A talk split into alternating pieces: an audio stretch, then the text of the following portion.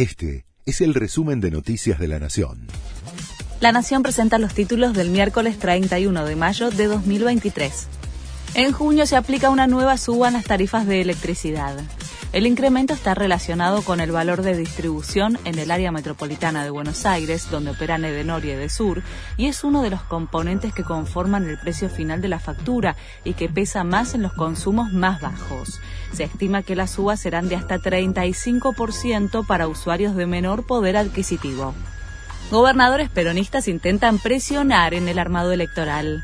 Adelantaron una cumbre clave que estaba pautada para el 12 de junio será el miércoles 7.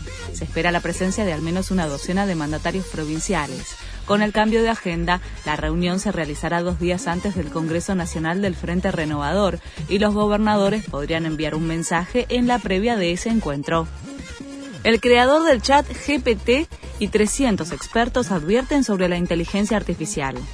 La inteligencia artificial plantea un riesgo de extinción comparable al de las pandemias o la guerra nuclear, aseguró en un comunicado Sam Altman, apoyado por especialistas tecnológicos, que volvieron a advertir sobre la necesidad de regular el uso de estas nuevas plataformas.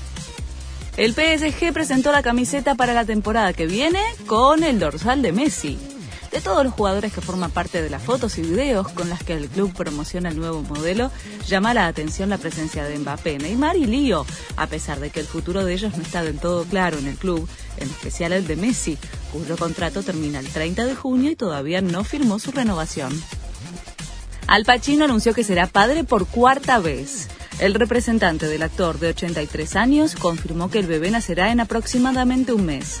Al Pacino, que volverá a ser padre junto a su actual pareja, la productora de cine y televisión Nor Alfalá, de 29 años, ya tiene otros tres hijos, uno de 32 y mellizos de 22. Este fue el resumen de Noticias de la Nación.